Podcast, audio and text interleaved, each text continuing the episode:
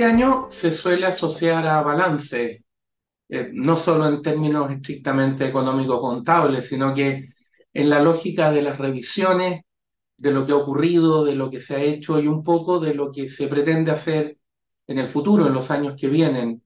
Eh, hace unos días un amigo me decía que este año había sido tan intenso que a él le parecía que había tenido bastante más de 12 meses y, y por lo tanto el balance podría ser más complejo. Quizás uno podría pensar que si se quiere tener una visión cabal de este año, ese balance tiene que partir más atrás, aunque sea aún más complejo. Tiene que partir en realidad, y quizás sea la mejor forma de plantearlo, tiene que partir hace algo más de cuatro años, tiene que partir en octubre del 2019. Sería razonable tal vez pensar dónde estamos en relación a dónde estábamos en octubre de 2019, qué le ha pasado a Chile desde octubre de 2019 hacia acá, eh, qué ha ocurrido en estos, insisto, poco más de cuatro años. Usted me podría decir, y no sin razón, que en muchos aspectos estamos peor. Lo que era anomia o que en algún momento se había planteado desde, recuerdo usted ese estudiante que le lanzó agua a la ministra de Educación porque no estaba de acuerdo con lo que decía o porque la ministra simplemente no le encontraba razón en lo que ella quería, esa anomia, esa falta de respeto por la autoridad, se fue convirtiendo gradualmente en violencia, y no solo en violencia, sino que en validación de la violencia. Nos acostumbramos a los overoles blancos, nos acostumbramos a la destrucción en los colegios emblemáticos, en fin. Eh, y después terminamos como país validando y virtualmente glorificando la violencia. Eh, lo que fueron reformas eh, muy complejas y muy negativas en el segundo periodo presidencial de la presidenta de Chile. Me refiero, y usted lo está pensando, a la reforma laboral y a la reforma tributaria, no solo le hicieron daño a la economía del país, sino que de alguna manera lo sacaron de la senda del crecimiento y hoy día eh, hemos tenido información de nuevas cifras de alza del desempleo y en general de una situación de crisis económica eh, que usted y yo conocemos bien y que mucha gente lamentablemente sufre muy duramente en nuestro país hoy día.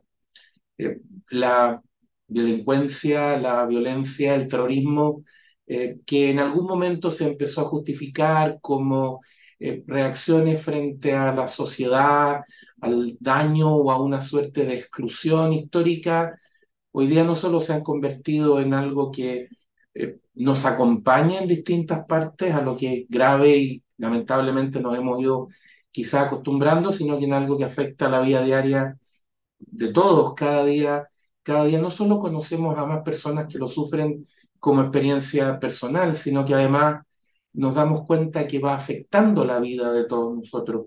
Son muchos los estudios que muestran cómo hemos ido cambiando nuestras maneras de vivir, las cosas que hacemos o dejamos de hacer, eh, sencillamente para evitar la delincuencia. Eso es una demostración más de que hay una crisis de seguridad que va mucho más allá de lo que los medios quieran o no plantear, como algunas autoridades nos pretenden convencer. No, no es un problema de los medios, es un problema de la realidad, de los medios de prensa, digo, por cierto.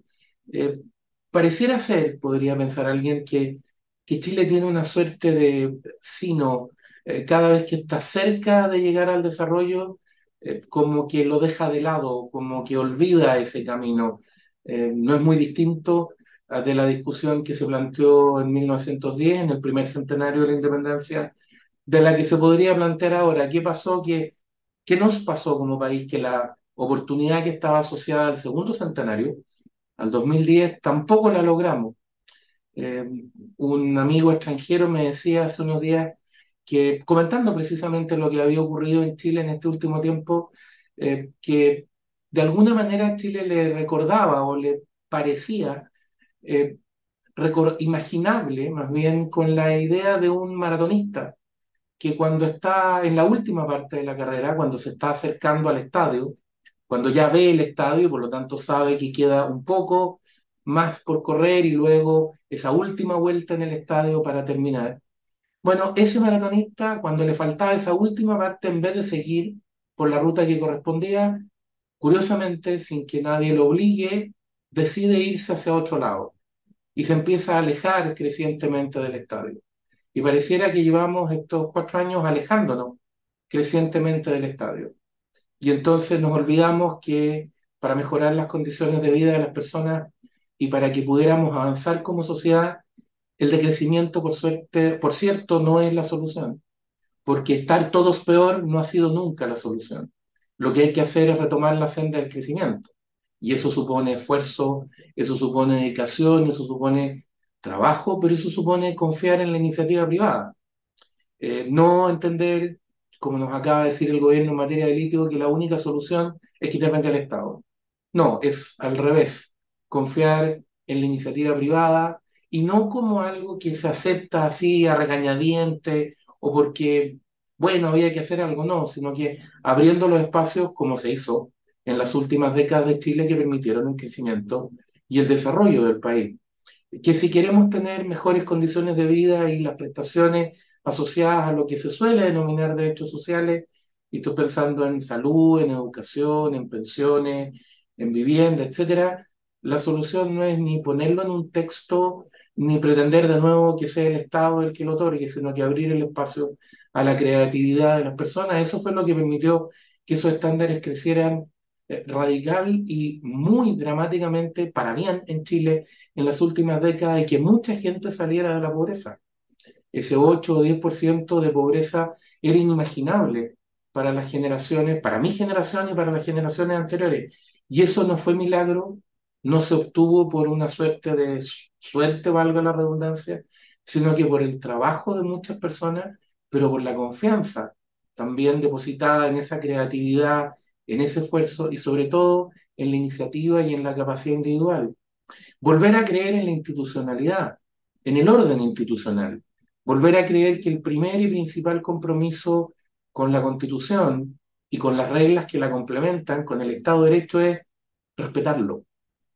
Cumplir y hacer cumplir, que es a lo que se comprometen las más altas autoridades, pero todas las autoridades. Cumplir y hacer cumplir, y entonces terminar con las lógicas de retroexcavadora, de parlamentarismo de facto y de, por cierto, resquicios no solo legales, sino que también constitucionales que ha vivido nuestro país en el último tiempo.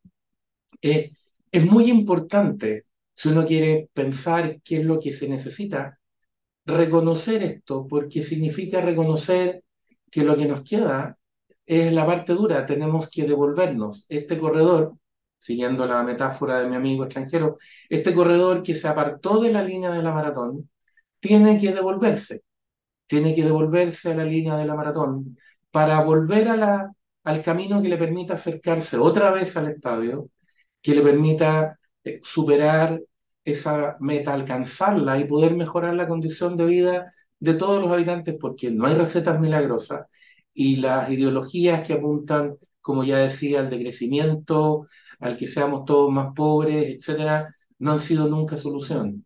Por algo, de los países que las aplican, como usted sabe, la gente arranca, huye como pueda. Nunca han tenido esos países problemas de inmigración en el sentido que todos quieran irse. Tienen problemas de emigración, irse hacia allá, digo. Tienen problemas de emigración en el sentido que todos quieren irse de esos países. Bueno, eh, tenemos que recuperar esa senda. Ese maratonista tiene que devolverse. Eh, pero es, devolverse es difícil, es duro. Hay que recorrer el camino de vuelta sabiendo que vamos a tener que hacer un esfuerzo grande para volver ahí y ahí recién acercarnos al estadio de nuevo. Eh, eso no va a ser fácil, el pasado no se puede cambiar, se puede trabajar para, para tratar de rectificar en ese sentido. La buena noticia es que sabemos que pudimos estar cerca del estadio, sabemos que podemos llegar porque estuvimos cerca. Lo que pasa es que tenemos que reencarrilarnos para lograrlo de nuevo. Eh, en estos días se nos ha dicho que, por muchas voces, que lo que tiene que hacer el país es entrar en una lógica de acuerdos, prácticamente de cualquier acuerdo. Lo importante es celebrar acuerdos rápidos. Es lo que parece que nuestras más altas autoridades quisieran plantearnos también si uno atiende a lo que nos están diciendo.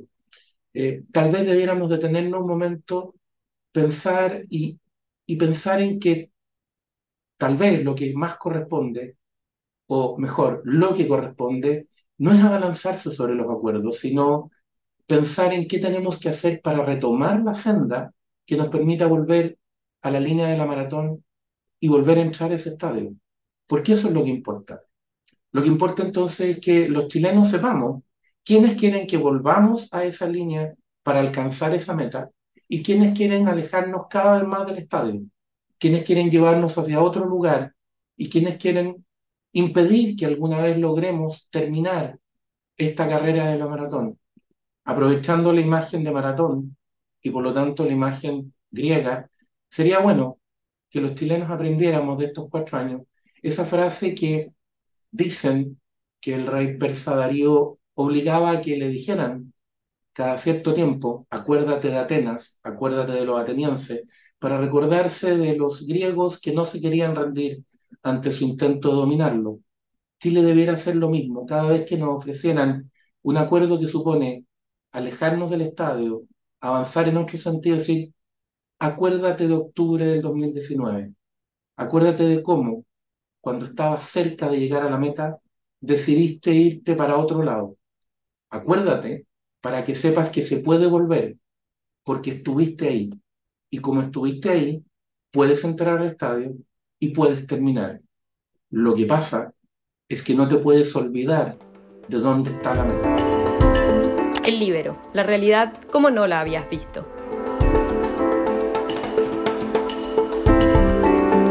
Que estos contenidos lleguen más lejos haciéndote miembro de la red Libero.